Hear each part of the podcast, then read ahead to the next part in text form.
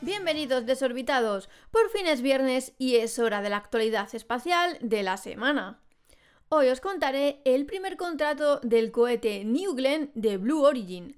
SpaceX logra el primer encendido estático de la Starship.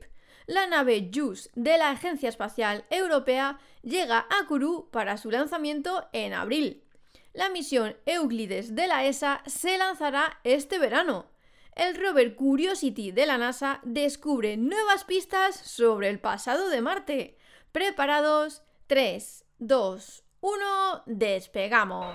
3, 2, 1, 0.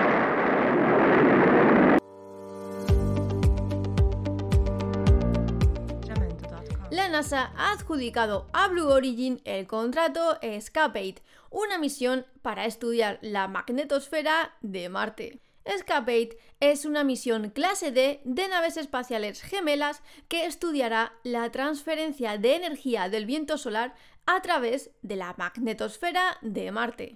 Proporcionar el servicio de lanzamiento para esta misión ahora es tarea de Blue Origin. El contrato es el primero que la NASA emite para New Glenn, el gran cohete en el que Blue Origin ha estado trabajando durante varios años pero aún no se ha lanzado.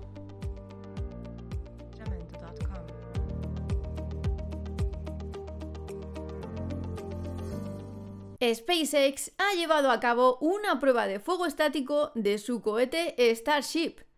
Durante la prueba pudimos ver el primer encendido de los 31 de los 33 motores Raptor. El dueño de SpaceX, Elon Musk, dijo que dos de los motores no llegaron a encenderse. El equipo apagó un motor justo antes del inicio y otro se detuvo, por lo que 31 motores se encendieron en total, lo suficiente como para llegar a la órbita.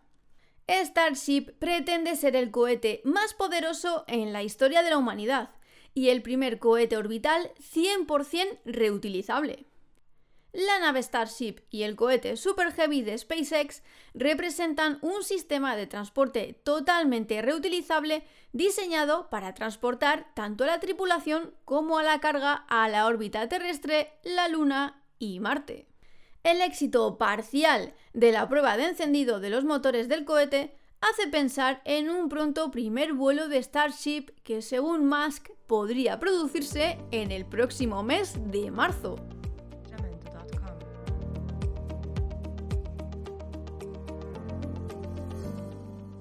La nave espacial JUICE de la Agencia Espacial Europea ya está en Kourou, en la Guayana francesa, para su lanzamiento el próximo mes de abril a bordo de un Ariane 5.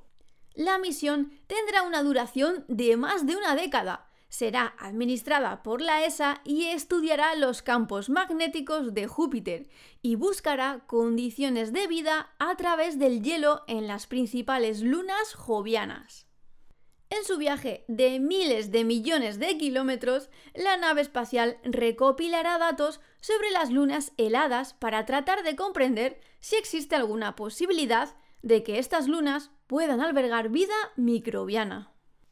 Con 10 instrumentos científicos de última generación, la nave espacial JUICE completará una misión única, un recorrido por el sistema de Júpiter que incluirá estudios en profundidad de tres lunas potencialmente oceánicas, Ganímedes, Europa y Calisto. El lanzamiento podremos verlo en directo en el canal de Fuera de órbita el próximo 13 de abril.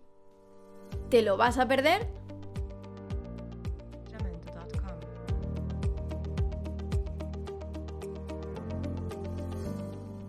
La Agencia Espacial Europea prepara el lanzamiento de la misión Euclides previsto para el próximo mes de julio a bordo de un cohete Falcon 9 de SpaceX. Su destino, el punto 2 de Lagrange, a un millón y medio de kilómetros de la Tierra. La misión Euclides está diseñada para explorar la composición y evolución del universo oscuro. El telescopio espacial creará un gran mapa de la estructura a gran escala del universo al observar miles de millones de galaxias hasta 10.000 millones de años luz. Euclides explorará cómo se ha expandido el universo y cómo se ha formado la estructura a lo largo de la historia cósmica, revelando más sobre el papel de la gravedad y la naturaleza de la energía y la materia oscura.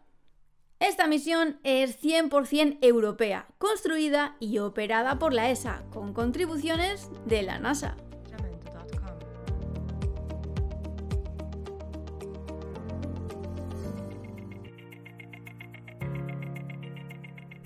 el rover Curiosity de la NASA ha encontrado recientemente pistas sorprendentes sobre el pasado acuático de Marte.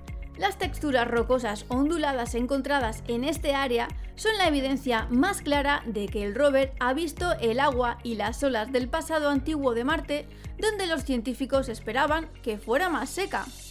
Según la NASA, el otoño pasado, los científicos pensaron que habían visto la última evidencia de que los lagos alguna vez cubrieron esta región de Marte.